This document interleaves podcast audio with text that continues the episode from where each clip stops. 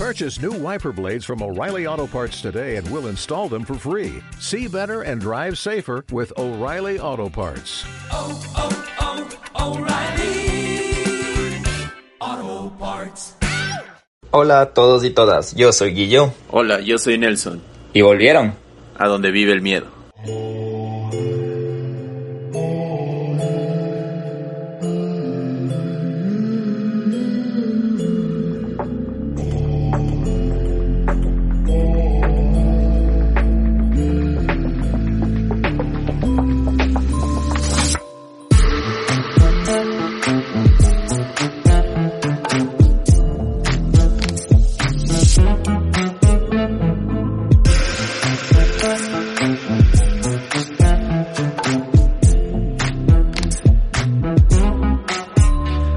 Bien se siente volver, Nelson. Qué bien se siente volver. Ha sido casi, ¿cuánto? ¿Dos meses? Casi dos meses que hemos estado fuera, pero han vuelto acá, a donde vive el miedo, a su casa, del crimen, del terror, del misterio, de lo paranormal. Guillo, ¿cómo has estado? ¿Cómo te va? Súper bien, verás. Eh, extrañándoles a toda la gente que nos escucha. Súper feliz también de haber conocido a mucha gente en este tiempo de ausencia, en los live, en sus historias. También mucha gente que nos ha escrito, otros creadores que nos han escrito y súper emocionado de, de empezar la segunda temporada de Donde vive el miedo.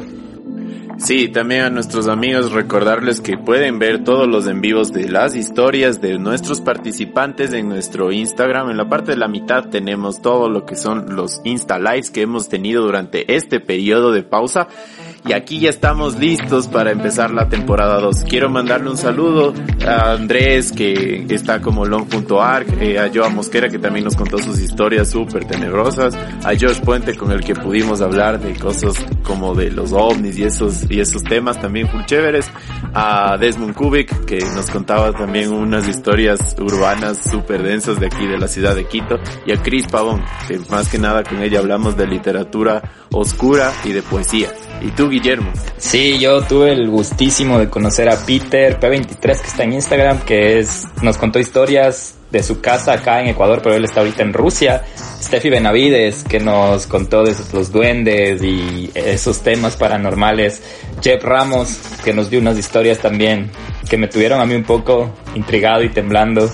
Daniel Reynoso Art 7, como está en Instagram, artista increíble y un amigo acá de, de donde vive el miedo. Y el último en vivo que hicimos a la fecha del día de hoy que estamos grabando, que fue con Chris Yandun acerca del caso Karina del Pozo desde la perspectiva de David Piña, que creo que es de mis, fue de mis favoritos y creo que fue de mucho, de, de mucha audiencia y mucha gente estuvo participando. Y si quieren ver, como dijo Nelson, todos están en nuestro Instagram, que es arroba donde vive el miedo, en la parte de la mitad, que son nuestros Instagrams live. Y ya, sin más preámbulo, ¿Qué más? ¿Cómo vamos a empezar? ¿Qué pasa con Nivel Miedo? Yo quiero solo antes de decirles dos cosas. Van a ver más capítulos que la anterior temporada. Les vamos a acompañar todo el camino hasta el 31 de octubre, Halloween. Ese es uno de nuestros objetivos de esta temporada, es darles episodios hasta el 31 de octubre. Va a ser, esa va a ser la fecha de nuestro último episodio de esta temporada.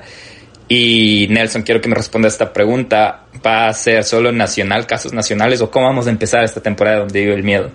No, vamos a empezar con todo. Vamos a empezar con...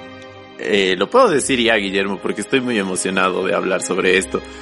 En esta ocasión les traemos a Ted Bundy, que es el American Psycho por excelencia, una de las personas que más se ha estudiado en la historia de la criminalística, de la psicología forense, de la, del derecho, un personaje increíble, como dirían, un personaje que para algunos es un asesino de culto, para otras personas es un despiadado insecto como cucaracha que le dicen en algunos, en algunos documentales pero es una persona que da que hablar, incluso estuvo dentro de la revista Forbes. Entonces, tenemos aquí a Ted Bundy y hay muchísimas cosas que estoy seguro que quizás no sabían acerca de él. Este va a ser un documental súper completo de él y bienvenidos. Entonces, primer capítulo de la segunda temporada, Ted Bundy.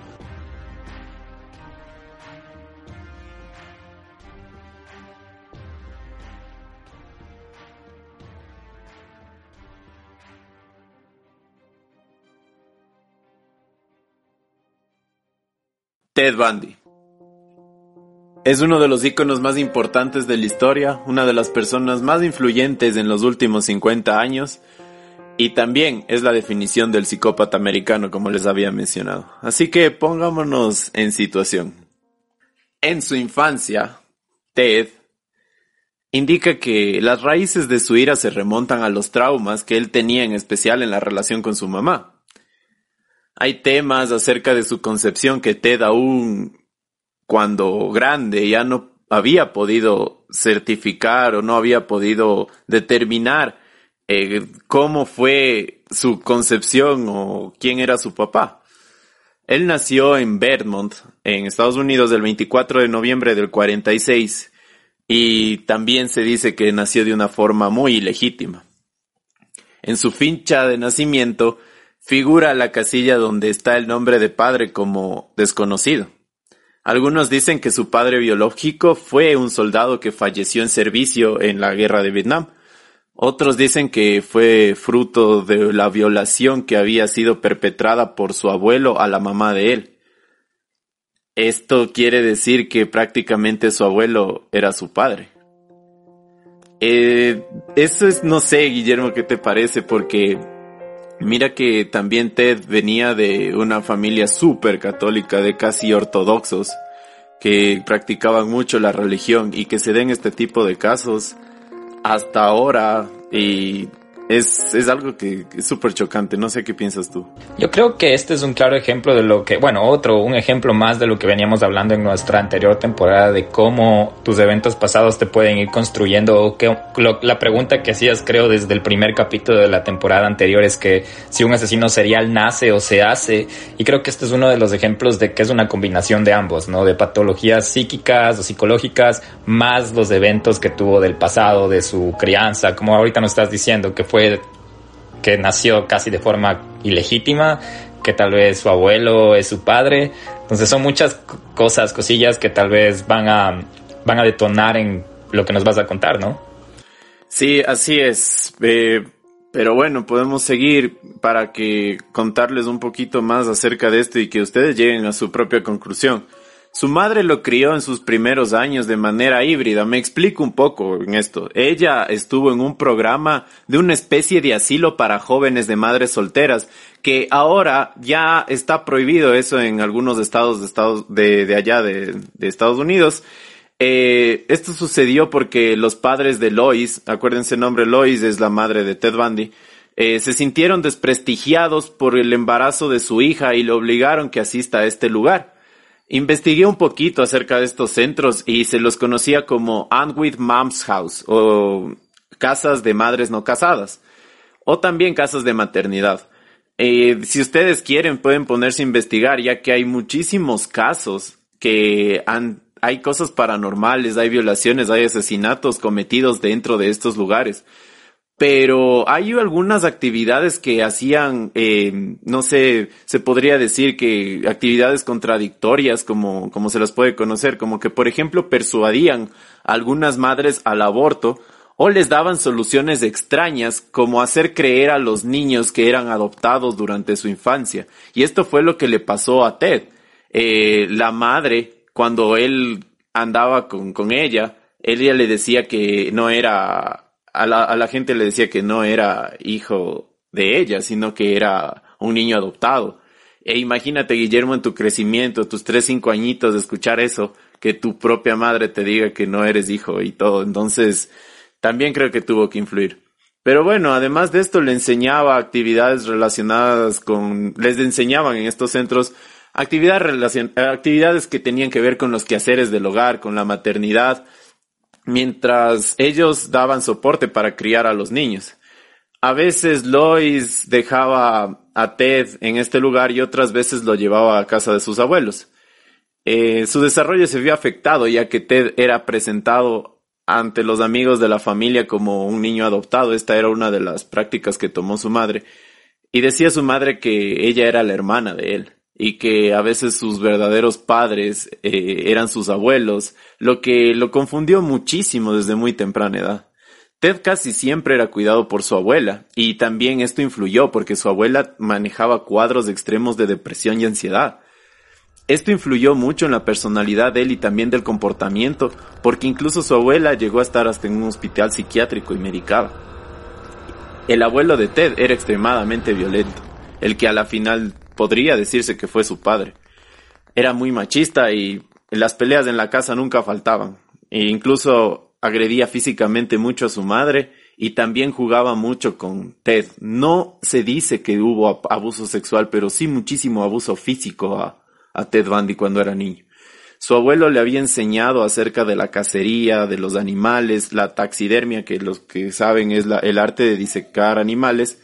Le enseñó a usar cuchillos y también una vez Ted encontró una colección de pornografía, la cual eh, le había perjudicado bastante en su crecimiento, porque vamos a hablar un poquito, en esa época estamos hablando de los años eh, 46, eh, 50, la pornografía era prohibida en Estados Unidos. Entonces... En todo el mundo, creo, en esa época, creo que era algo sí, como en algunos hasta- países, ajá. Sí, ya vamos a hablar un poquito acerca de esto porque es un tema súper influyente en lo que pasó con Ted. Y es así que hubo un caso muy particular que algunos lo sabrán, que Ted desarrolló una obsesión por los cuchillos y por los instrumentos de la cocina y de la casa.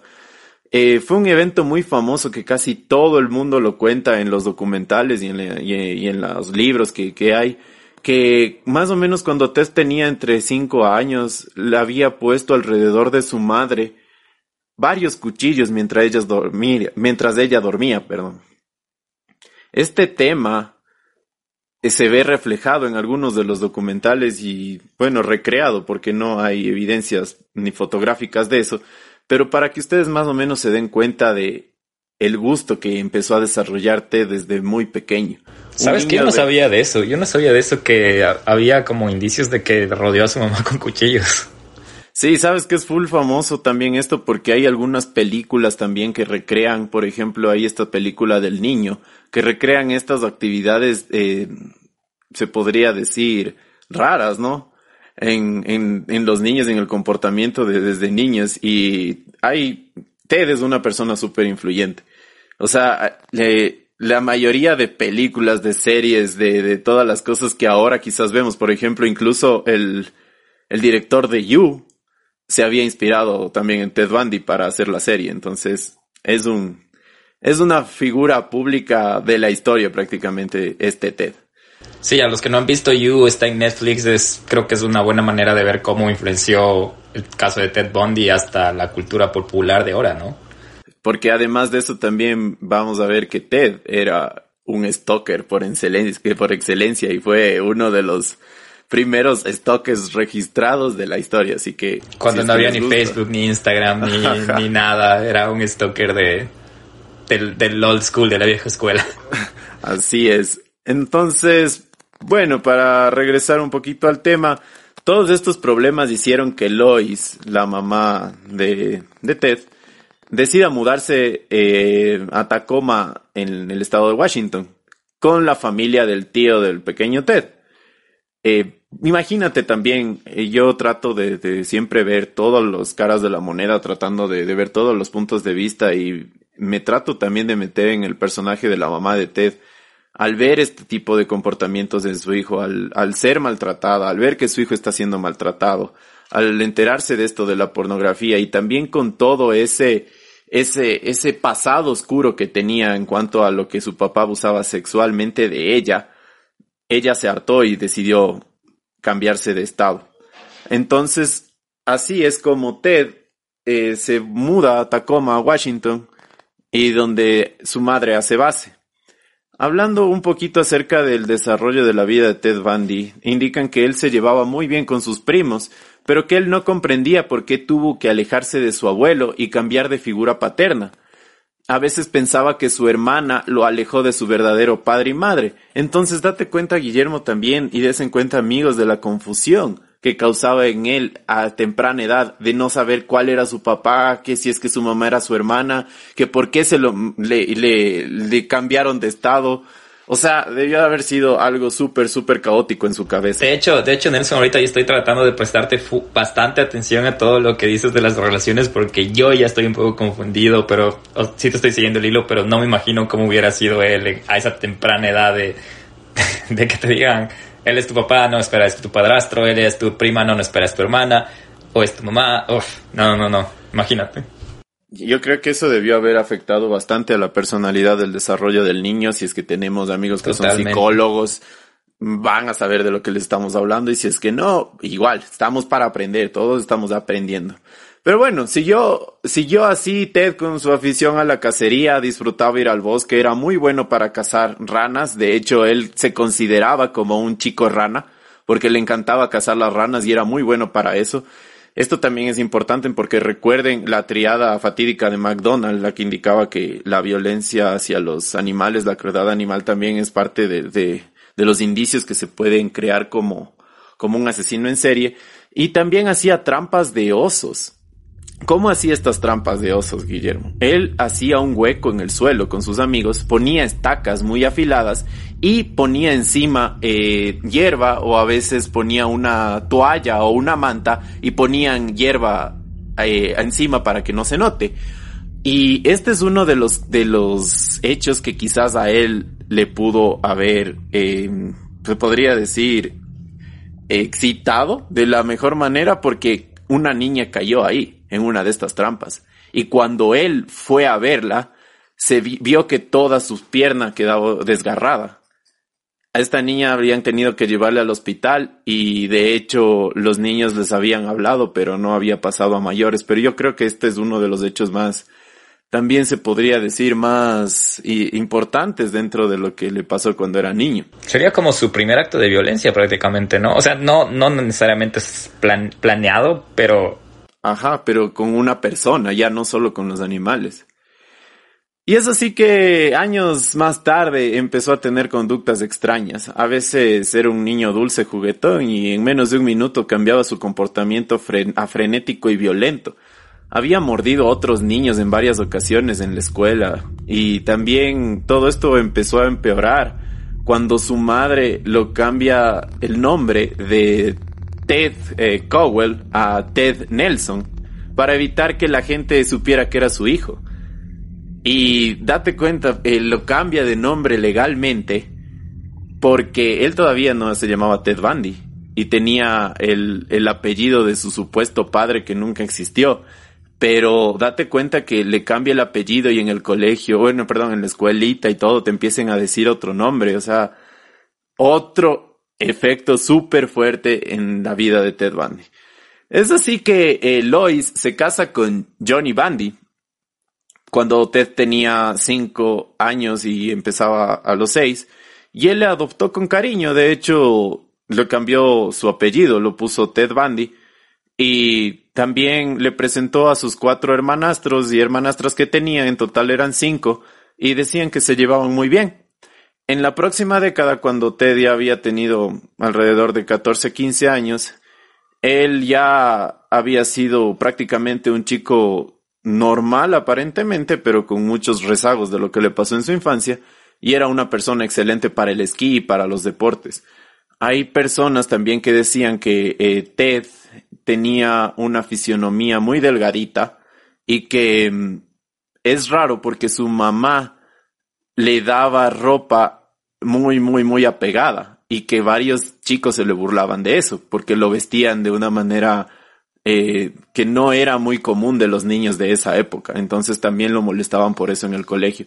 Entonces él empezó a desarrollar una actitud mucho más controvertida, o sea, mucho más, eh, él no era, perdón, sí, introvertida, era mucho más introvertido en la escuela, entonces todo el mundo lo, lo recuerda de esa manera. Él así es como con todo lo que les había contado, cuando ya entra su adolescencia, él empieza a desarrollar una, una muy interesante habilidad para robar. Él aprendió rápidamente a abrir cajas fuertes de sus vecinos, empieza a espiar a sus vecinos, empieza a espiar a sus vecinas, a sus compañeros de clase, los empieza a seguir hasta sus casas y algo súper, súper tétrico es que Ted se quedaba horas y horas afuera de, de- eh, viendo por la ventana, viendo a la gente, solo viendo lo que hacían, solo viendo cómo se movían, solo viendo en sus casas a dónde, a dónde iban, pero eran horas que su mamá incluso le había hablado algunas veces. Recordemos que estamos hablando de los años 50. En esta época no había la ayuda psicológica como para decir, oigan, sí, mi hijo hace esto, que, que tiene de malo. A lo mucho le podrías haber comentado esto eh, quizás a un doctor mm, general, al doctor de la familia. Pero este tipo de comportamientos eh, hay que tomarlos en cuenta que también son súper raros y en esa época no se le dio ayuda ni, ni guianza. Entonces, es así, perdón, esto como le- les, les iba diciendo, él empieza a robar, empieza a meterse a las casas, empieza con los actos delincuenciales, em- empieza a ver que sus vecinos no estaban en casa y se metía. Y es raro porque no solo robaba dinero, robaba también ropa, robaba también Pertenencias. eh, pertenencias, o sea, de las otras cosas tuyas, ajá, o sea, cosas no se sabe, o sea, yo leí algunas tesis y algunos documentos decía que robaba ropa interior, que robaba artículos, como que pertenencias, como tú Claro, las dices pues. de las otras personas. Qué interesante, ¿no? Entonces, él empieza con esto a obtener bastante dinero y eh, recuerden que como tenía cuatro hermanastros, en su familia no es que había mucho, mucho dinero. Él empieza a darse cuenta que robando él podía adquirir, eh, por ejemplo, las cosas para sus hobbies como los esquís y todo.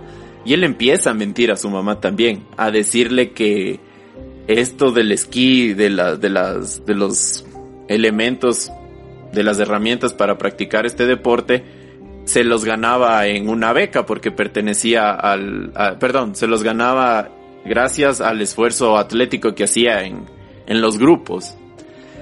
Y de esta manera es como Ted se hace un ladrón experto a su corta edad y empieza a tener bastante dinero y él ve que ya no necesitaba de su madre, de su madre y de su padrastro para esto.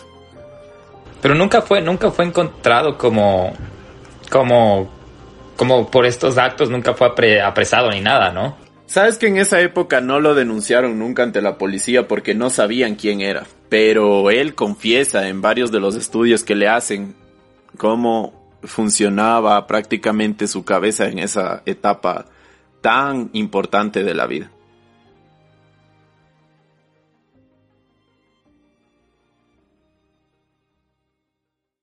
En el colegio los profesores y sus compañeros lo admiraban por sus actividades porque era un excelente deportista en esto del esquí. Pero uno de estos había indicado que se comportaba de forma extraña con las mujeres, de que, mm, era muy, muy reacio a las mujeres, que casi nunca estaba involucrado con alguna novia o casi nunca se le veía conversando con ellas. De hecho, solo las espiaba. Y decían que también tenía una buena reputación, eh, que no pasaba desapercibido, que era un- una persona agradable, que era muy inteligente. Y él indica también en una de sus confesiones que él en el, en el colegio se veía a sí mismo como uno, un chico perdedor. Pero esto no tiene nada que ver con lo que dicen sus, sus ex compañeros. Y aquí va a pasar un caso que está abierto todavía y que no se sabe, pero que también se lo adjudica a Ted. Ted, a los 15 años, tomaba clases de piano con su tío y otros niños y niñas en su barrio. Una niña se fascinó con Ted. Esta niña se llamaba Anne Marie. Ella tenía 9 años de edad. Y ella siempre le preguntaba muchas cosas a Ted. Ted se había percatado de que ella a veces lo seguía. ¿Y esto qué te parece, Guillermo, al saber que él ya era un stalker que le seguía a la gente, ver que una niña a él empezó a seguir? No sé, no sabía de este caso, la verdad. Sí, lo pueden investigar un poquito más si desean. No es la base de este, de esta investigación, pero Anne Marie hacía eso también. Entonces, una noche, cuando Anne Marie estaba durmiendo en su casa, desaparece. Justo era la vecina de Ted Bundy. Fueron aproximadamente och- 800 personas las que trataron de buscarle a Anne Marie durante siete días y nunca la encontraron. Hasta la fecha de hoy no sabe nada de Anne-Marie. No se sabe nada de Anne-Marie. ¿Ustedes creen que Ted Bundy haya sido partícipe de la desaparición de Anne-Marie? Si ustedes creen que sí, pues esta sería prácticamente la primera víctima de Ted Bundy.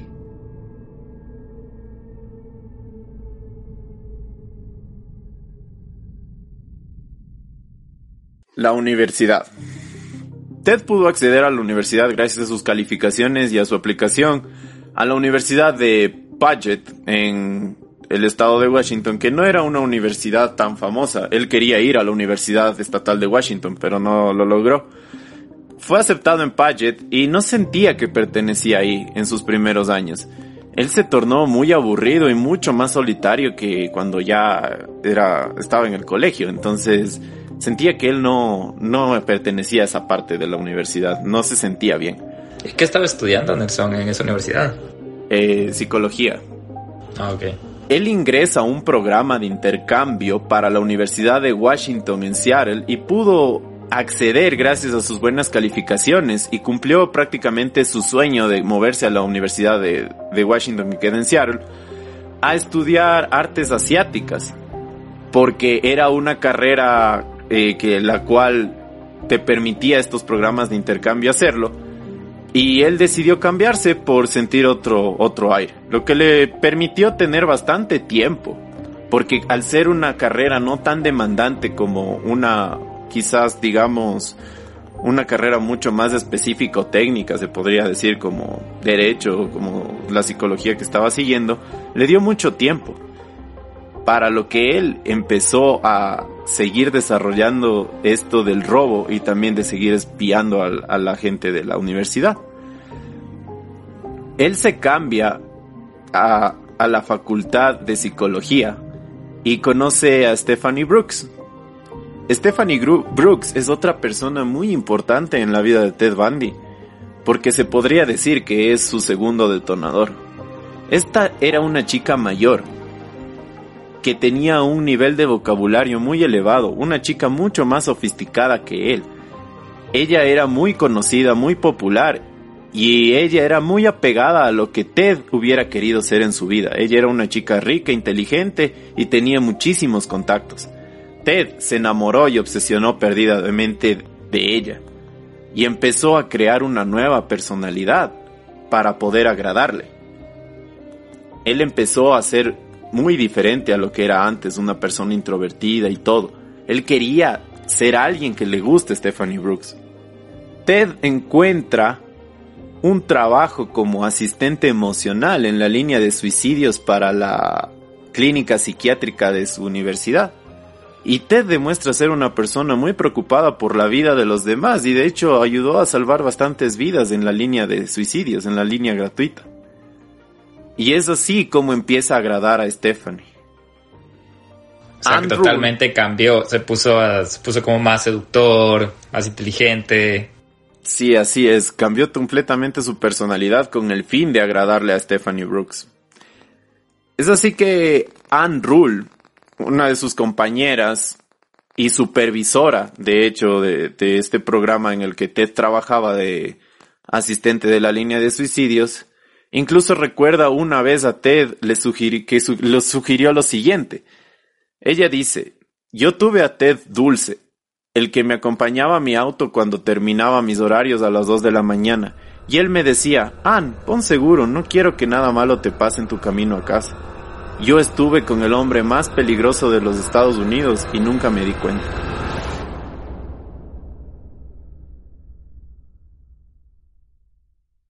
Aquí les dejamos el fragmento que está en inglés de lo que su propia compañera mencionó. But I got the, the sweet Ted, and who would walk me out to my car at two in the morning when my shift was over, and he'd say, "Anne, please lock the doors. I don't want anything bad to happen to you on the way home." Well, I just been locked up with probably the most dangerous man in, the western states. Never had a clue. En un principio el plan dio resultado ya que Ted y Stephanie empezaron a salir y estuvieron juntos por un año. Pero ella empieza a notar problemas en la relación y termina con Ted en 1968, ya que consideraba que era un chico inmaduro y que no tenía ningún propósito en la vida. De hecho, ella tenía mucha atracción por los abogados y Ted se obsesiona completamente con ella de una mala manera. Esto le devastó a él por completo, porque él creía que al fin obtuvo algo por lo que luchar y vivir después de toda la vida tan rara y, confundida que tuvo. Pero fue una decepción el saber que él no era suficiente para ella. Entonces él decide viajar a Vermont, que fue su lugar de nacimiento, para rediseñar su personalidad con el fin de recuperar a Stephanie. Entonces él ya sabía de psicología, recordemos que estaba estudiando psicología, y él sabía lo que es reconstruirse y replantear sus orígenes. Y aquí es cuando Ted explota porque él va a la alcaldía y descubre toda la farsa que montó su familia en cuanto a su crecimiento. Es aquí cuando él y su percepción sufren un shock de identidad que detonaría prácticamente en una peligrosa motivación para renacer en otro individuo pero con el mismo nombre. Porque él descubre que en la alcaldía de Vermont indicaban que Ted Bundy no tenía un padre. Pa, pa, pa, pa. Ajá. En su depresión por el rompimiento con Stephanie, su obsesión y su búsqueda de identidad, se sintió engañado por su familia y también por la persona más importante para él, que era su madre. Entonces tuvo una serie de decepciones en un solo momento nosotros no sabemos cómo se pudo haber comportado o lo que él hizo o la ira que quizás debió recrear Ted Bundy en eso, que quizás no la sacó y por eso cometió lo que hizo. Es así que Ted vuelve a Seattle y se inscribe en la Universidad de Washington en la Facultad de Derecho y aplica para pertenecer al Partido Republicano como voluntario, y él fue aceptado y de hecho ayudaba a las campañas del Partido Republicano. Él empieza una nueva faceta de su vida. Y él también hablaba con Stephanie. Incluso dicen que en una carta le pide matrimonio. Aunque ellos ya no se veían. Pero un día Ted pierde el contacto con ella de forma abrupta en 1973.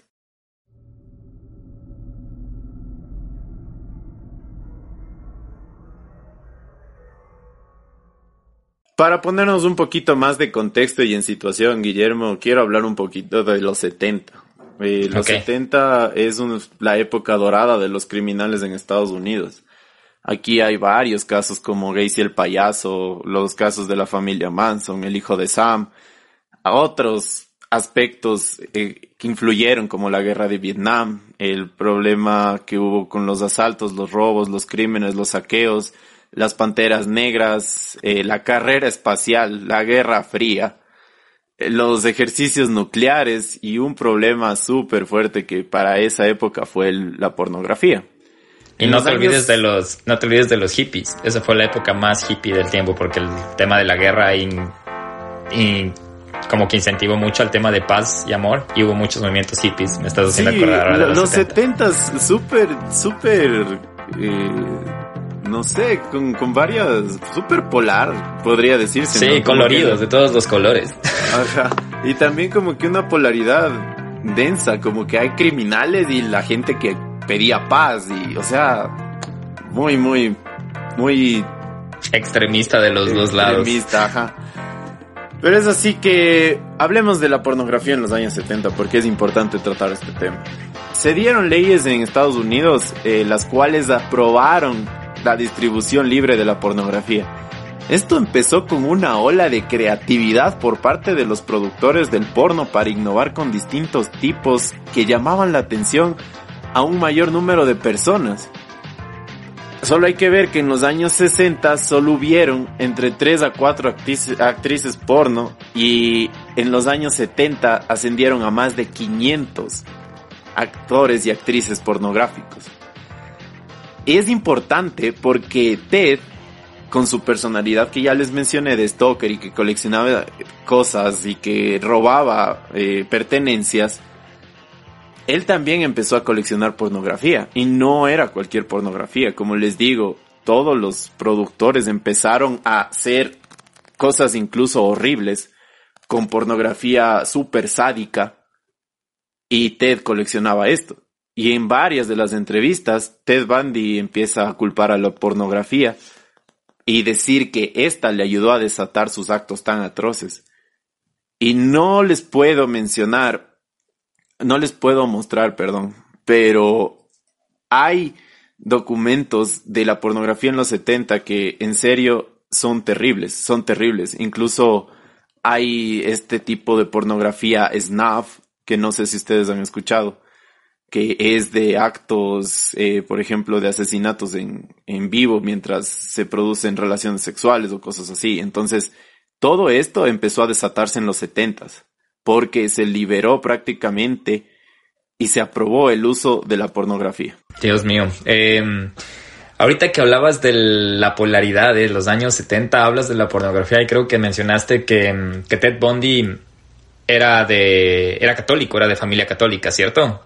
Eh, En ese tiempo me acuerdo que leyendo unos, document unos documentos recuerdo que había mucha controversia en contra de la pornografía con la parte religiosa. Decían que por poco la pornografía te va a llevar al infierno y cosas así. Lo que no pasa ahora, ¿no?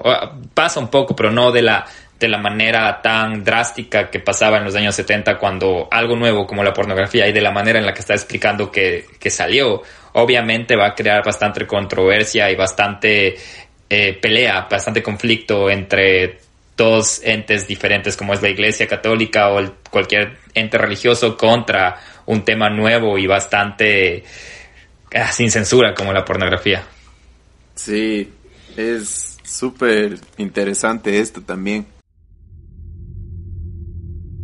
Bueno, bajo este contexto de los años 70, en 1974 inicia todo. Ted era una persona apuesta, inteligente y cortejaba a muchas chicas. No tuvo problema con encontrar una pareja cuando sedujo a Elizabeth Clover y empezaron una relación desde la Navidad de 1973.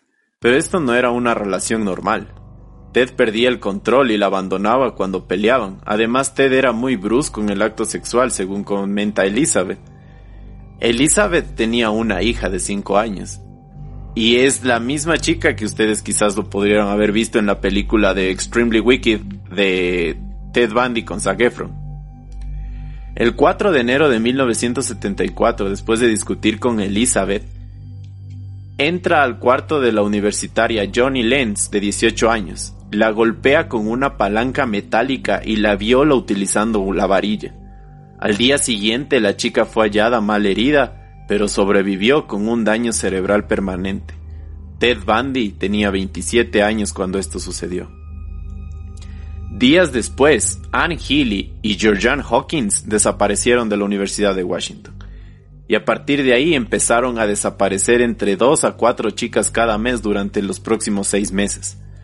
Todas, en su mayoría, tenían el cabello color café castaño o rubio, el peinado en la mitad eran delgadas y atléticas, así como era Stephanie Brooks. A Georgine Hawkins le sacó la cabeza y caminó con su cabeza durante 40 metros. Le enterró al lado de la vía. El 14 de julio, Janice Ott fue secuestrada por Ted en el lago Sammamish, en Washington, de la siguiente manera. Hola, mi nombre es Ted. Tengo una lesión en mi mano. ¿Puedes ayudarme a bajar mi canoa del auto? Está muy cerca en el estacionamiento. Janice dijo, hola, mi nombre es Jan. Está bien, te ayudaré. Ted había utilizado un yeso para causar preocupación y poder beneficiarse de esto para que le ayude a las chicas.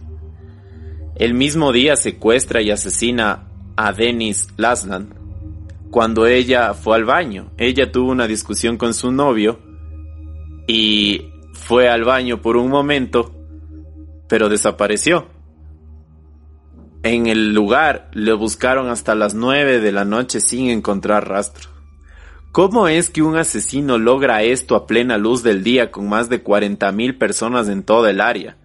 Esto demuestra que Ted era un asesino muy astuto, organizado e inteligente, para poder utilizar ajá, un gancho que a las chicas les cause una idea o incentivo de querer colaborar y poder ayudar.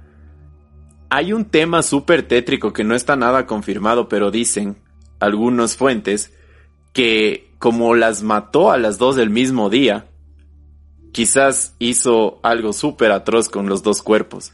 Y que una persona también dice que incluso le obligó a a Janis a ver cómo mataba a Dennis.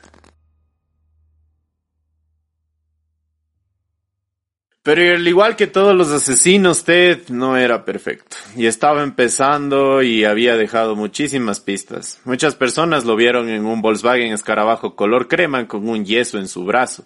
Se había acercado a otras personas antes diciendo su nombre, hola, soy Ted, y él estaba probando a la gente. Además, muchas personas lo identificaron e hicieron un retrato hablado de él. En agosto, Elizabeth, la novia, llama a la policía e indica que deberían hablar con su novio que se llama Ted Bundy, porque se parece a la persona del retrato y está teniendo un comportamiento muy extraño en su relación. En septiembre, algunos cazadores encuentran los huesos, el cráneo, la mandíbula de Janice Ott y de Lasland a tres kilómetros del lago. Y también el mismo mes estudiantes universitarios encuentran cráneos, vértebras, fémures de algunas de las ocho chicas que desaparecieron durante el verano en Washington. Todos los huesos estaban desordenados porque animales se habían comido los restos, pero los cráneos tenían varias fracturas. Eso era algo común de lo que habían encontrado. Ted empezó a ser investigado por la policía, pero los convence de que es un estudiante de derecho y que él no podría hacer daño de esa manera. Entonces aquí es cuando la presión le llega al tope y él decide mudarse al estado de Utah. Se inscribe en la Universidad de Salt Lake en la Facultad de Derecho. Él empieza otra etapa de su vida estudiando leyes, teniendo novias, incluso ingresa a la iglesia mormona. Él sabía que toda la actividad relacionada con la moralidad le permitía estar por encima de ser un sospechoso y además disfrutaba mucho empezar desde cero. Él indica que a él le daba libertad reconstruirse y le ponía de excelente humor ser reconocido como el nuevo del lugar. Entonces, es- él, él se metía a todo esto de, como dices, de la iglesia mormón como un justificante de que todo lo que está haciendo, como que, no sé, como que tratar de tener balanceada su vida, hago algo bien, algo, algo mal, algo así. Más bien estoy diciendo que Ted eh, se podría decir que se mete a la iglesia para seguir cometiendo sus actos y poner una pantalla de como decir que Como es una coartada. cristiano. Ajá. Ah, ok, ok, ya te entiendo. Pensé que decías como que, como que se metía esto como justificante de que soy mormón y no sé, no sé. Bueno, sigue. Dos de sus exnovias indicaron en algunos documentales que Ted era muy agresivo en la parte sexual, que les gustaba ahorcarles y que mm, a una de ellas la había intentado ahogar en un río. En septiembre viola y asesina a una mujer aún desconocida que estaba pidiendo un aventón hacia la ciudad. Él le amarra en un árbol del bosque y al siguiente día regresa para tener actividad sexual con el cadáver. Le toma fotografías, la desmiembra y lanza sus pedazos al río.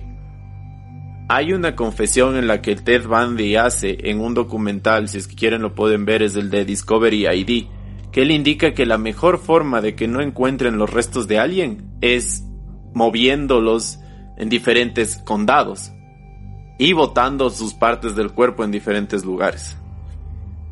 Días después, secuestra y estrangula a Nancy Wilcox, de 16 años.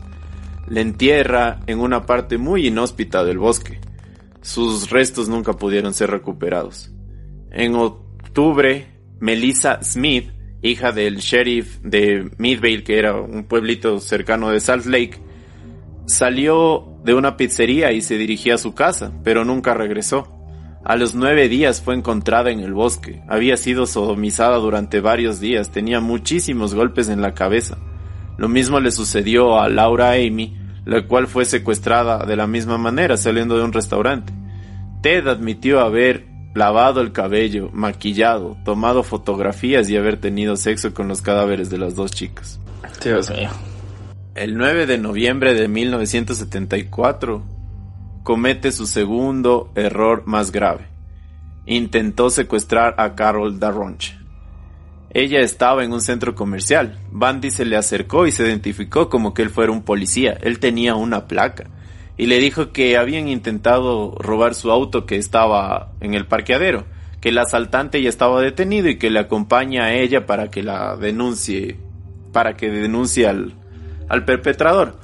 Ella accede al ver la placa del supuesto oficial Bandy y él se detiene afuera de un colegio y es cuando intenta esposar a Carol, saca su arma y amenaza con dispararle a ella si es que se movía.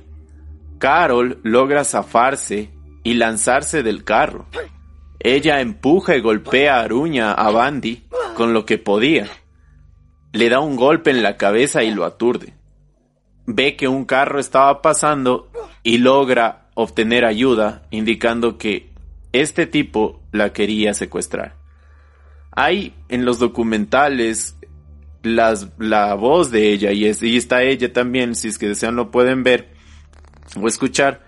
Y es súper fuerte y súper triste lo que ella cuenta, cómo fue prácticamente una de las pocas que sobrevivió a Ted Bundy. Pero bravo por Carol porque luchó y pudo salirse, pudo, alejarse de él y como tú dices creo que fue uno de los errores más grandes. Nos vas a contar más adelante porque fue uno de los errores más grandes de Ted de dejar ir una víctima, pero bravo por Carol que pudo salir de sus garras, podría decir. Sí, de hecho, ilesa prácticamente, porque hay otras dos personas también que salieron de las garras de Ted Bundy, pero la una con traumas súper graves y la otra con su mandíbula rota.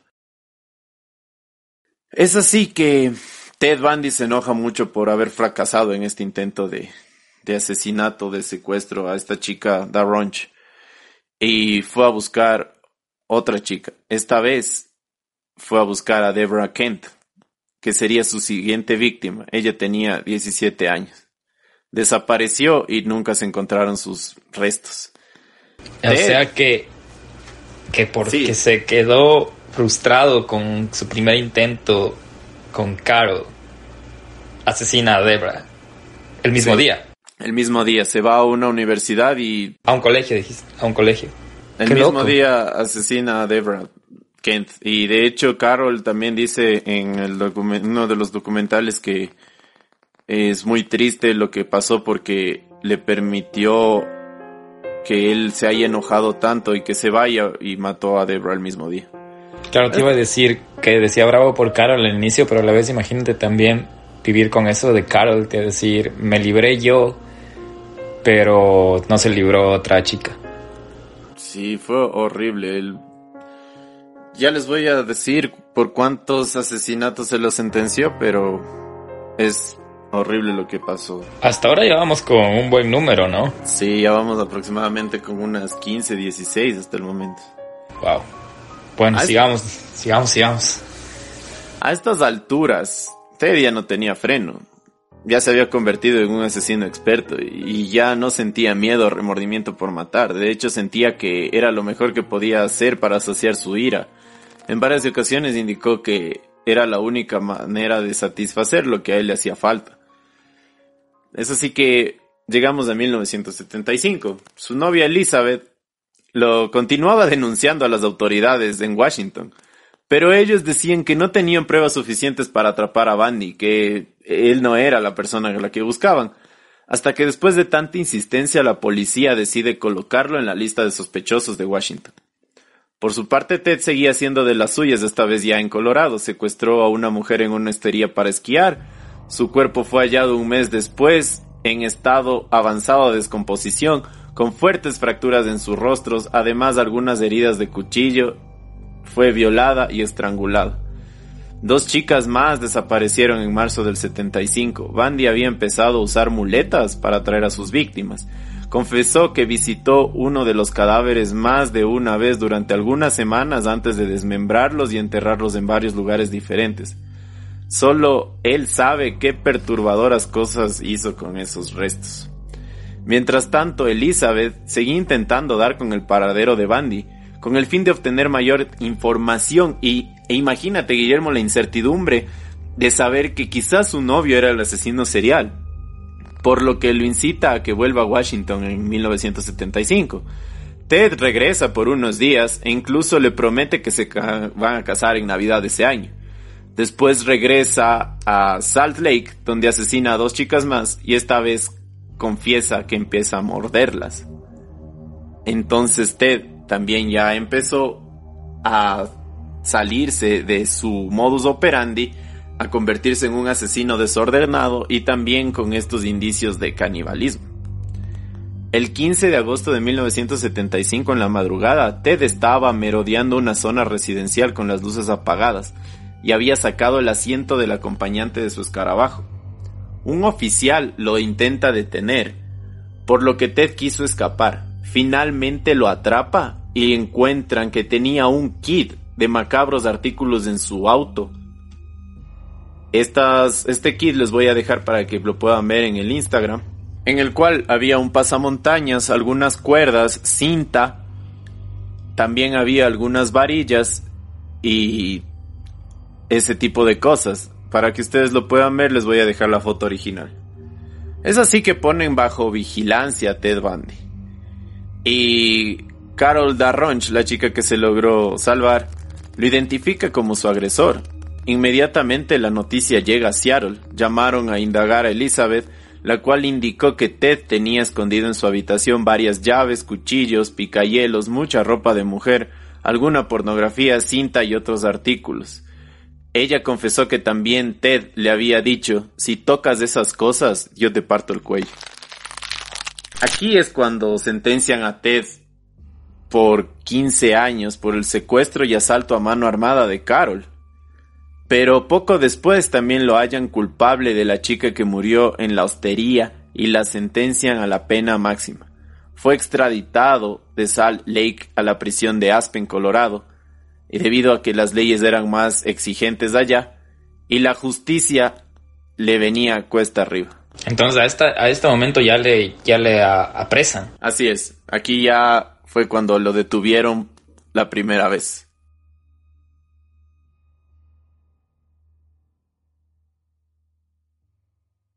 1976 y 1977 Bandy, al ser un estudiante de derecho, fue considerado para obtener un trato especial en la cárcel.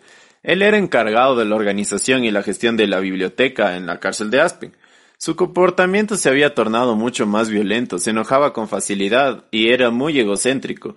De hecho, minimizaba a los guardias y a los otros presos. Él había ya tenido problemas con algunos de sus abogados.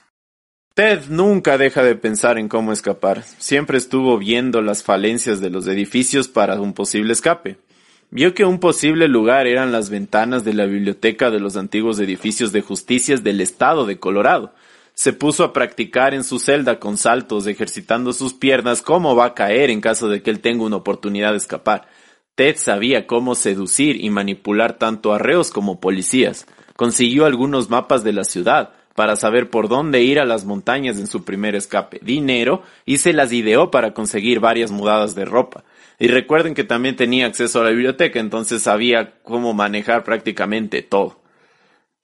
Ted iba a ser sentenciado a la pena de muerte por el posible asesinato de Campbell, la chica que mató en la hostería en las montañas, pero él no sabía que su abogado podría apelar a varios recursos para negar las inconcluyentes pruebas que habrían en contra de Bandy. Sumado a eso, si Ted pedía disculpas públicas y se solicitaba trabajo comunitario por el intento de secuestro de, de Ronch, Bandy hubiera conseguido la libertad legalmente. Pero no. Él decide escapar saltando por la ventana del Palacio de Justicia de Picting, donde iba a ser posiblemente sentenciado a la pena de muerte el 7 de junio del 77. Pide a las autoridades que le faciliten la biblioteca para rever su caso, y las teorías que planteó su abogado para la defensa, y es aquí cuando él salta por la ventana y escapa hacia las montañas. Y recuerdan ustedes las mudadas de ropa que consiguió. Ted se había vestido con dos pantalones, dos camisas de cuello de tortuga, un abrigo y además unas botas altas con refuerzo en sus tobillos para el salto. Algunos accesorios para cambiar su apariencia y es así como caminó por las calles de Aspen de la manera más tranquila sin ser evidenciado. Él se Nelson. cambió, dime. Una pregunta acá, dime si me equivoco. Yo creo que sabía que él ya tenía planeado esto de, de escaparse por la biblioteca y ya una vez en una de las audiencias quiso hacerlo, pero no pudo. Como que se arrepintió al último momento. Y después la segunda vez que ya fue, ya lo hizo y era como que hasta los guías penitenciarios de la cárcel hubo una en esa época le veían como que desde su litera, desde el segundo piso, desde la segunda cama, él saltaba saltaba, como que de repente solo subía y saltaba, como que estaba practicando la caída para de la biblioteca. Sí, de hecho, sabes que sí, él era muy inteligente y ya estaba practicando para esto. Lo había él había pensado en hacerlo, pero no encontraba el momento adecuado. Y según la, el, uno, una de las investigaciones que hice, la forma en la que él, es, él escapó esa vez fue cuando un policía había prendido un cigarro y se había eh, puesto a fumar. Se había dado la vuelta y fue cuando él decidió saltar desde la biblioteca. Esto fue justo, como les decía, el 7 de junio, cuando él iba a ser sentenciado a la pena de muerte por el asesinato de Campbell. Entonces es Ted cambia su ropa en un callejón, inicia su escape hacia las montañas sin mucha suerte. Debido al clima, la falta de alimento y porque estaba eh, muy mal de, de, de salud y también tenía su tobillo un esguince por el salto, regresa a Aspen donde roba un auto y es descubierto por la policía encubierta después de seis días de su escape. En los documentales cuenta cómo disfrutó todo aquello, ya que él sabía que iba a ser muy popular después de eso. Él vuelve a la cárcel, pero en vez de rendirse decide volver a escapar. Para esto, él ya era muy famoso y casi todo el mundo sabía que quizás él era la persona que asesinó a tantas chicas en Washington y en Colorado. En su segundo escape, él se prepara mejor, aprende más de arquitectura, más de los horarios, de los guardias, del sistema judicial, a ubicarse geográficamente de mejor manera y ya no solo de las cárceles de Colorado, sino de todo el país. La noche del 30 de diciembre del 77, acuérdate que 30 de diciembre, ¿qué están haciendo la gente en todo lugar? Están listos para el fin de año, ¿no? El guardia deja la comida el día de fin de año y se dispone a retirar la bandeja al siguiente, el 31, y ve que Ted no había comido. Se percata de que Ted seguía durmiendo. Lo llama, pero él no se despierta. Cuando él ingresa, se percata que en su cama Ted ya no estaba. Se encontraron libros a debajo de las cobijas. Otra vez Ted Bundy había escapado por el ducto de ventilación y esta vez con ropa de policía. No puede ser. El FBI decide hacerse cargo del caso y emite una orden federal de arresto en todo Estados Unidos para la captura de este criminal. Ahora sí, Ted Bundy era el sospechoso del asesinato de más de 20 mujeres. En esta, ahorita recién le, le, le tomó atención a nuestro, a nuestro Ted Bundy.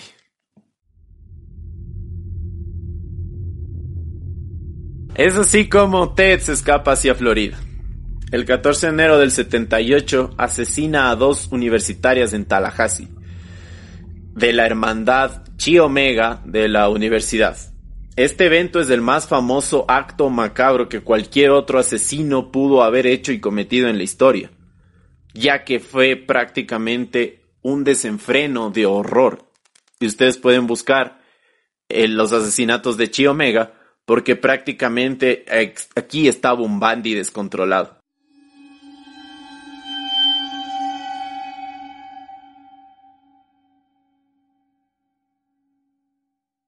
Agrede brutalmente a Lisa Levy de 20 años, la estrangula, muerde sus pezones y sus nalgas hasta casi arrancárselas.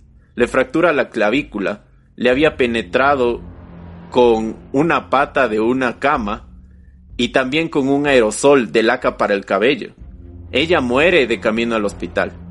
Margaret Bowman, de 21 años, en la misma fraternidad, Es estrangulada tan fuerte que su cuello casi se sale de su cabeza. Fue golpeada brutalmente en la cara y su cráneo no se podía reconocer a simple vista. También fue violada de manera salvaje. A Karen y a Katy les agredió pero no pudo matarlas. Les había destrozado todos los dientes a golpes. Las intentó ahorcar y al ver que ya no se movían ni respiraban las dejó para seguir asesinando a cuantas más pudiera esa noche. Algunas las mordió en varios lugares. Cheryl Thomas había sido descubierta por sus compañeras en una esquina de su habitación con heridas desgarradoras en su rostro. Perdió el oído por los golpes que, que Ted le propinó y también muchos de sus dientes. ¿Qué te parece la noche de Chi Omega del 14 de enero del 78? Una locura.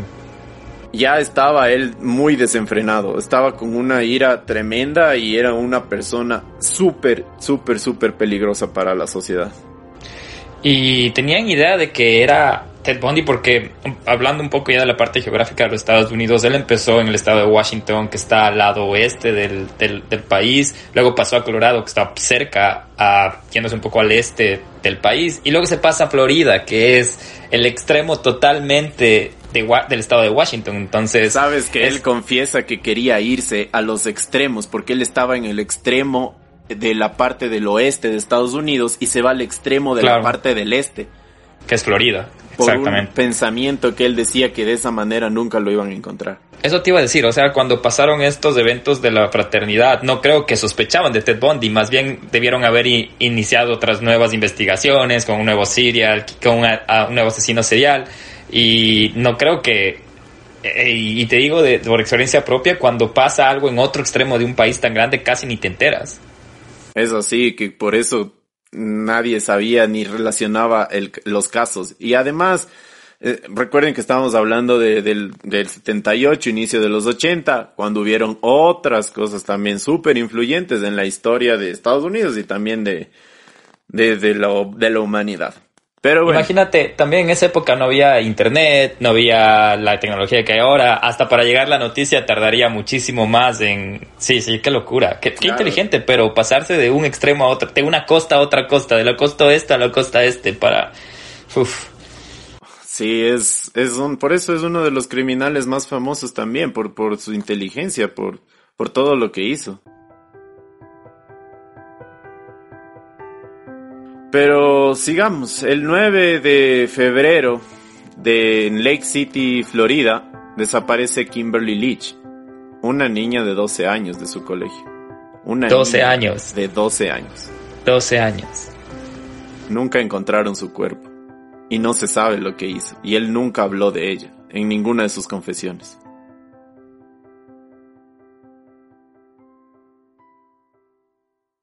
El 15 de febrero es detenido en una persecución por sospecha de un auto robado, donde le encuentran con 20 tarjetas de crédito de estudiantes de, la Universidad de Tallahassee, llaves, documentos falsos, más ropa de mujer y entre otras cosas. Otra vez sería detenido, pero no se podían probar sus crímenes, y en una época donde no había cámaras de seguridad, ni internet, ni fax, ni ningún tipo de comunicación tecnológica, donde la criminología era un tema nuevo y no se podía obtener datos forenses exactos, Ken Carzaris, detective de la policía, logra solicitar una orden para que se realice una prueba AT. Esto también es muy importante, porque le obligan prácticamente en contra de su voluntad y prácticamente ahora sería anticonstitucional, dependiendo del país donde nos estén escuchando, pero le llevan a un lugar donde le hacen pruebas de mordida y Ted se vuelve loco. Ustedes pueden ver en, el documental Ted Bundy Tapes cómo cuentan que él se desenfrena porque sabía que la única forma de que lo podían adjudicar todos estos crímenes eran mediante las mordidas. Y lo toman muestras de sus dientes y las comparan con los cuerpos que fueron encontrados en la facultad, el perdón, en la hermandad Chi Omega. Ted se había enojado muchísimo porque sabía que lo atraparon definitivamente. ¿Sabes qué? En este documental que mencionas hay bastantes datos interesantes desde que era el momento de ser apresado acá en Florida, no quería decir su nombre. No quería decir su identidad, hasta creo que habló de otra falsa identidad que decían que no era, que no era él, pero él se mantenía en que no quería decir el nombre y decía que sin nombre no le pueden juzgar.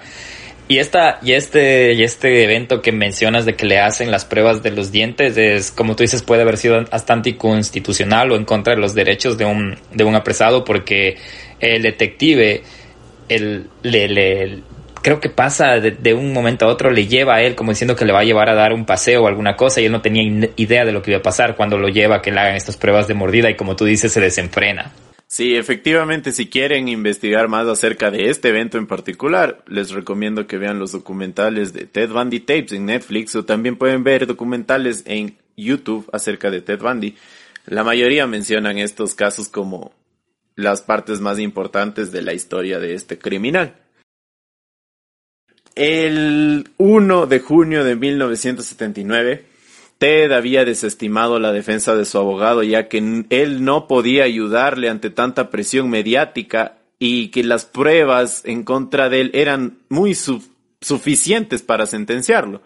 Bundy decide presentar una moción donde deja a su abogado en ridículo y plantea defenderse a sí mismo. Él dice ante las cámaras, voy a defenderme con el mejor abogado y el que más sabe, y ese soy yo. Para esto, Ted Bundy era la persona más famosa de los Estados Unidos. Y bastante egocéntrica, ¿no? Ya bastante narcisista, te puedo decir que dice que se autorrepresenta como, como abogado. Demasiado egocéntrico. Pero también date cuenta, Guillermo, que al ser una persona tan famosa, habían chicas que iban a las audiencias y que iban a visitarlo porque estaban prácticamente enamoradas de él. Y también ustedes pueden ver en los documentales que varias de ellas incluso quisieron, quieren conocerlo. Sí, tenía un club de fans.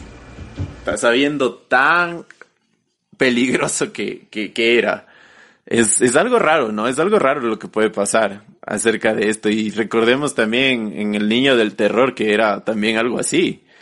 No sé si recuerdas, Guillermo, que trazábamos en la anterior eh, temporada, en el capítulo del Niño del Terror, que él tenía un montón de, de fanáticas que lo querían visitar, ¿no? Claro, y, y, imagínate Ted Bundy, aparte de que era bien parecido, que era de buen tamaño, era inteligente. Yo recuerdo viendo reportajes que, que les preguntaban a, a jóvenes de, de adolescentes, les preguntaban que estaban afuera del, de la Casa de Justicia les decían, ¿por qué estás aquí? Me dice, algunas decían porque el caso es muy interesante, otras decían porque es guapo, porque ya había muchas mujeres, decían en las audiencias, que querían entrar a ver la audiencia solo para verlo a él. Sí, así es. Por eso digo, Ted Bundy fue uno, de, es el asesino más famoso, se podría decir. El julio 1 de 1979, el juez Coward estuvo a cargo del juicio de Bundy. Al ser un caso tan famoso, se le da a Bundy cuatro abogados para que el equipo en su defensa lo pueda ayudar en el juicio. Ted empieza a pedir cosas incongruentes en cuanto a la estadía en la cárcel relacionado con que no tenía suficiente luz, que no tenía mucho espacio, que la comida era fea, que no podía estudiar. Uno de los puntos más importantes que sucedió en este juicio fue cuando fue permitido interrogar a uno de los oficiales que revisó la habitación de Chi Omega y lo persuadió hasta, ¿sabes para qué, Guillermo? O sea, Ted Bundy lo entrevista en el juicio y le persuade al oficial para que le cuente a detalle cómo es que encontró los cuerpos de las víctimas y redunda en eso. Le dice, quiero que me diga cómo estaba, en qué posición, eh, cómo estaban los brazos, cómo estaba ella, estaba de espaldas o estaba de frente. Y empieza a redundar, a redundar para que el policía le diga cómo encontraron los cuerpos en, en, en la hermandad de Chiomega. O sea, como que para in, indirectamente hacerse un homenaje a todo lo que él hizo, como para recordar es. todo lo que él hizo. Qué, qué enfermo. O sea, le hizo decir al juez todo lo que hizo solo para que él... Al policía. Como, como que, que, alguien estuviera describiendo su escena de arte, entre comillas, y cómo fue percibida. No, qué, qué enfermo. Y para esto, o sea, era conmoción nacional. Todos los canales de televisión estaban pasando el juicio. Había gente que en verdad lo quería. Había gente que era fanática de él. Esto se convirtió en una serie prácticamente. Todos los canales querían tener un poco de Ted. Y es así como Ted, a nivel nacional, despide a sus abogados. Y él pedía defenderse porque decía que ellos no saben. Varias mujeres fueron a ver el juicio durante todos los días, como ya les mencioné, y dijeron que se sentían seducidas o intrigadas por él. Muchas veces lo, lo entrevistaron y él se mostraba simpático y seductor y con aires de que él iba a ganar. Las cámaras lo amaban prácticamente, estaba en todas las noticias y él alcanzaba los puntos más altos de rating de la época. Era si bastante ustedes- encantador, ¿no? Era, era encantador. Yo he visto videos de él y es encantador. Es como que puedes, puedes sentir esa energía de, de egocentrismo, de seguridad o de confianza. Y tú sabes que a veces la confianza llama la atención y él tenía, era encantador, te podría decir, porque se le ve como su, su, su fuerza de confianza muy fuerte. Era por egocéntrico, ¿no? Sí, y si ustedes quieren y se meten a investigar un poquito más, los niveles más altos de rating en Estados Unidos en el 79 los tiene Ted Bundy. Es, es increíble, o sea, ni siquiera tanto como los eventos deportivos ni nada. Todo el país quería saber de Ted. El jurado decide el 24 de julio del 79 que Bundy fue el asesino de las dos universitarias en Chiomega e intentó asesinar a cinco personas. Es así que es sentenciado a la pena de muerte. En noviembre de 1979 fue sentenciado a otra pena de muerte por el asesinato de la niña Kimberly Leach de 12 años. En este juicio, él le pide matrimonio a una de sus testigos que lo acompañó durante todo este proceso. Ella estaba sumamente enamorada de él y era una de las personas que más le ayudaba. Pero él sabía que era una estrategia para que no lo sentenciaran a muerte el día de su boda. Ted embarazó a Boom, que era esta persona, esta testigo, en prisión. Demostraba a los medios que tenía una familia en el pleno callejón de la muerte. De hecho, era tan querido que le permitieron a su hija y a ella ingresar al pabellón de la muerte para saludar a Ted Bundy.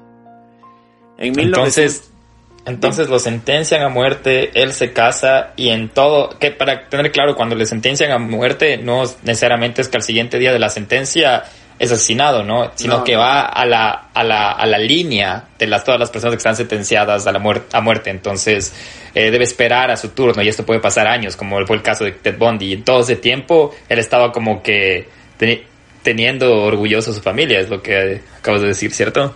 Así es. Él tuvo su familia durante aproximadamente Siete años. del 86 al 79, 89, 10. Sí. Sí, siete años. Seis años. Siete años. Él tiene a su familia durante siete años. En el pabellón de la muerte, ¿no? En 1986, los abogados de Bundy logran que se extienda su periodo de sentencia a muerte al encontrar avances tecnológicos que permitieron analizar su cerebro de manera bioquímica.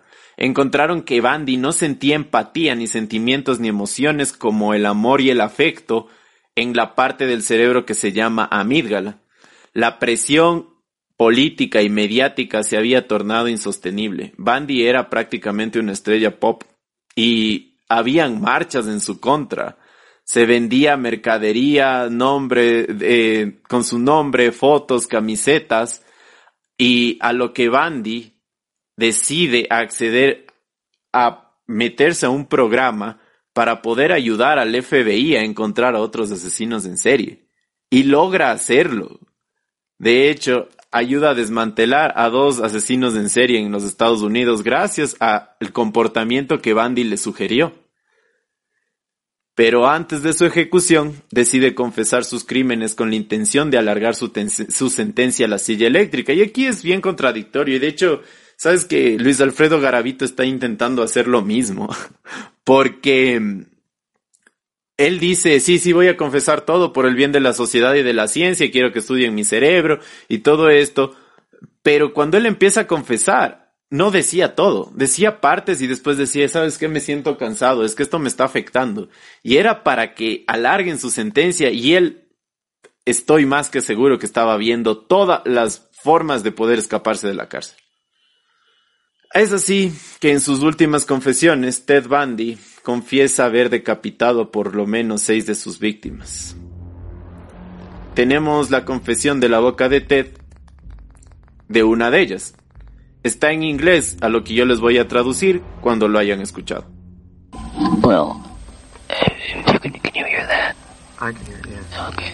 I just wrote, I just said that the Hawkins girl's head was severed and taken up the road about uh, 25 to 50 yards and buried in a location about 10 yards west of the road on a rocky hillside. Did you hear that? La cabeza de la chica Hawkins fue cercenada y llevada 20 a 40 metros. Fue enterrada a unos 8 metros de las piedras. También confiesa que había quemado las cabezas en la casa de su novia Elizabeth en la chimenea. Además se le adjudican otras prácticas horrorosas como la necrofilia, orgías con varios cadáveres, colección de restos humanos, prácticas sexuales bizarras y la introducción al canibalismo, aunque esta última no pudo ser confirmada. El 24 de enero de 1989, en medio de una cuasi fiesta nacional, Ted Bundy muere con una sonrisa en la silla eléctrica. Habían carteles que decían, quémate Bundy, quémate. El mejor Ted es el Ted frito. Se vendían camisetas, carteles, hubieron juegos pirotécnicos. Antes de morir, sus últimas confesiones culpó a la pornografía sádica, la que él había coleccionado, que les había mencionado anteriormente. Y Ted pidió como su último pedido antes de morir que cremen su cuerpo y lo esparzan en las montañas donde enterró a la mayoría de sus víctimas.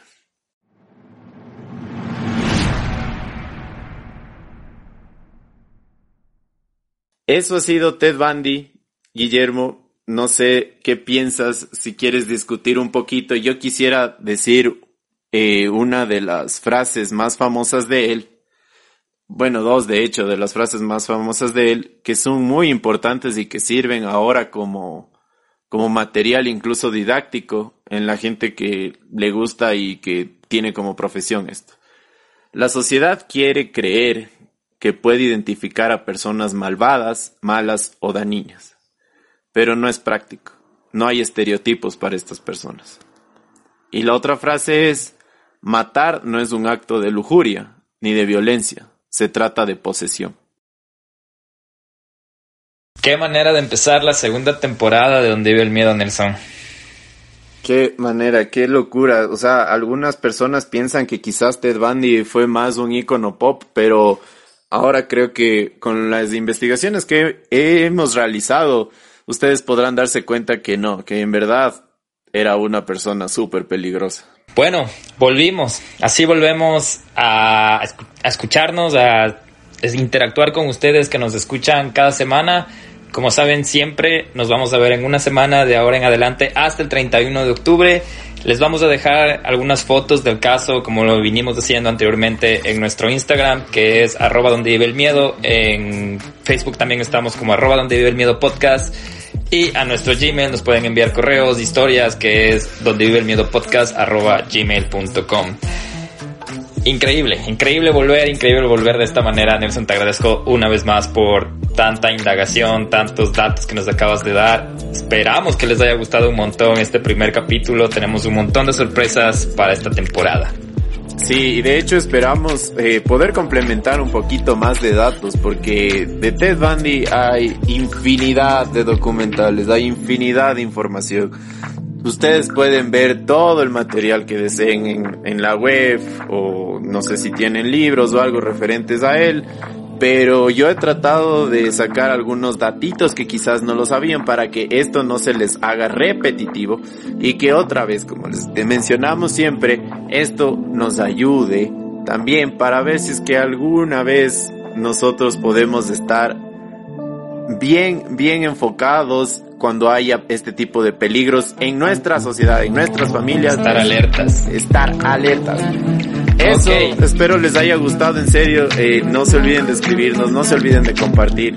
Es gratis en Spotify, seguimos gratis. Vamos a tratar de ponerle también en otras plataformas, pero no se olviden también de visitar nuestro canal de YouTube, en donde tenemos información mucho más abierta acerca del caso del monstruo de Los Ángeles. Una complemento, un, un complemento se podría decir.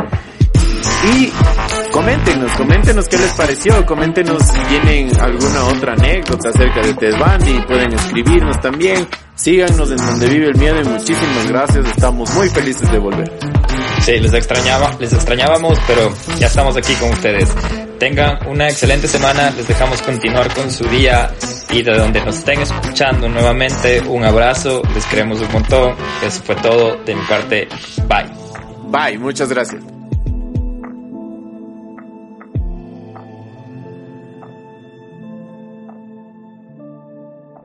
Este capítulo fue escrito por Nelson Ola, editado por Guillermo Díaz, música por Hatton, Peter Rudenko, Scott Buckley, Doug Maxwell y Mew.